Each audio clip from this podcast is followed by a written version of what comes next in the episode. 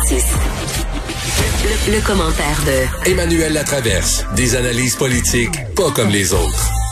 Bonjour Emmanuel. Bonjour. Tu veux me parler de la Sainte Trinité de la mobilité? Ah non, mais c'est pas extraordinaire, ce projet de, de REC. Hein, il y a le REM, puis maintenant on a le REC, de Réseau Express de la capitale. C'est tellement habile du gouvernement Legault, là. On prend une promesse électorale qui était hyper populaire sur la rive sud, l'histoire du troisième lien, mais qui n'avait pas une acceptabilité sociale euh, plus large qu'il faut. Et là, on rebrasse toutes les cartes et on intègre ça dans un vaste projet de transport collectif pour la région de la capitale nationale.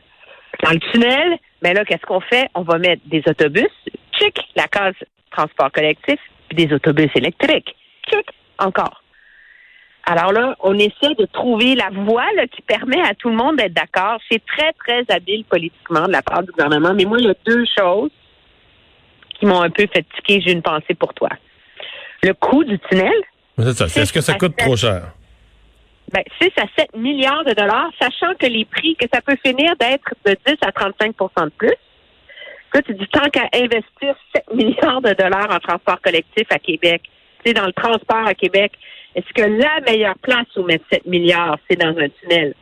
Je ne sais pas. Mais l'échéancier de 10 ans,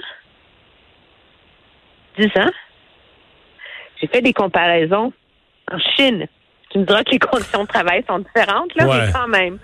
On a construit 10 000 kilomètres de TGV en 10 ans. L'Eurostar, ça, c'est compar on peut comparer, là, on compare des pommes et des pommes. Les mêmes conditions de travail, de l'ingénierie, un tunnel sous un fleuve. L'Eurostar, 50 kilomètres, trois tunnels parallèles. Ça a pris 8 ans entre le moment où on a décidé qu'on Ben, prenait moi, moi, tu vois, pour le, tunnel, moi, je pensais que ça allait sortir en 6, en 6 à 8 ans. Moi, c'est l'échéancier que j'aurais imaginé. J'avoue que 10 ans, je trouve ça long. Mais, Ben, 6 euh, à 8 ans, c'est la durée de l'Eurostar, qui est quatre fois, cinq fois plus long. mais il reste que je regardais le projet, puis je comprends que c'est un compromis politique, là, la baume, CAC, le houillé, puis tout ça, tu sais. Mais moi, fondamentalement, je pense que c'est une des régions les plus en développement au Canada. là. Le Grand Québec, Québec, Rive-Sud, Lévis. Et qu'il manque une connexion. Les, les deux ponts sont côte à côte. Arrange ça comme tu veux. Les deux ponts sont côte à côte. Euh, puis que cette région-là, qui a présentement... Québec-Lévis, c'est 700 000 habitants. Moi, je pense que dans 30 ans, ça va être un million. Avec le rythme du développement économique, euh, le fait probablement que l'immigration va commencer ou commence déjà à s'installer un peu plus là, puis c'est une, bonne chose. L'immigration sont pas toutes au même endroit, pas toutes à Montréal. Et euh, sur le plan du transport, ça se tient à la fois d'améliorer. À part que si t'es olo- idéologiquement contre toute amélioration au réseau routier, comme me disait Catherine Dorion tout à l'heure, c'est non. Mais outre ça, c'est juste le prix. C'est que la facture est élevée. Parce que sinon, moi je trouve que tout ça, Ah, moi, tout ça se tient.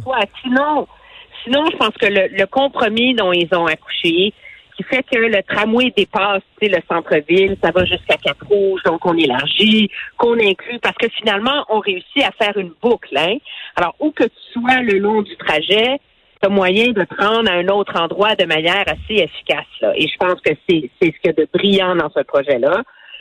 L'idée que ça prenait à un moment donné une façon de désenclaver l'entrée dans la ville de Québec au-delà de ces deux ponts construits un à côté de l'autre, moi aussi, je pense que ça se défend. Puis je pense que le gouvernement a été très, très habile en misant sur euh, l'idée euh, du transport collectif intégré, parce qu'il était comme pas enthousiaste à ça. hein. Au début, on s'en rappelle. Là. Donc, on a vraiment un gouvernement qui a cherché un compromis, puis qui a essayé de réconcilier plein de visions différentes. Ça, c'est très habile. Mais on reste avec la question du prix qui va finir au-delà de 7 milliards. Et moi, ça me ça soulève la question dans mon esprit. Pourquoi est-ce qu'il faut toujours que quand on fait ce genre de projet-là au Québec, ça finisse toujours avec des coûts totalement démentiels?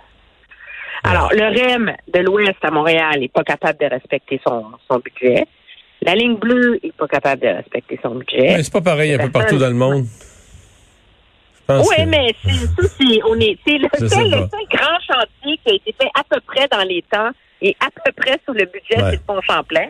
Faudrait peut-être savoir comment ils s'y ont pris là, parce que parce que moi je pense qu'il y a dans la population. le centre Vidéotron, le centre Vidéotron, euh, respect des budgets et des délais. Il y a quelques, quelques, exceptions. il te reste une minute pour me donner ton feeling pour demain 17 h. Ben, c'est l'extérieur, l'extérieur, l'extérieur. On parle, là, Alain Laforêt nous apprenait qu'on va pouvoir aller manger au restaurant à deux en extérieur. Mais est-ce qu'on est-ce qu'on va pouvoir recevoir, recevoir une autre famille ou une autre bulle chez soi? Les chiffres pour toi, le 22 mai 2020, on avait le droit, tu sais, le 10-3-2, 10 personnes, 3 bulles à 2 mètres à l'extérieur dans le jardin. À cette époque-là, à Montréal, il y avait 605 cas par jour mais avec la moitié des tests. Donc, objectivement, au Québec, à la même date l'an dernier, il y avait deux fois plus de cas de COVID dans la société qu'il y en a en ce moment. Alors, les variants sont plus, sont deux fois plus contagieux.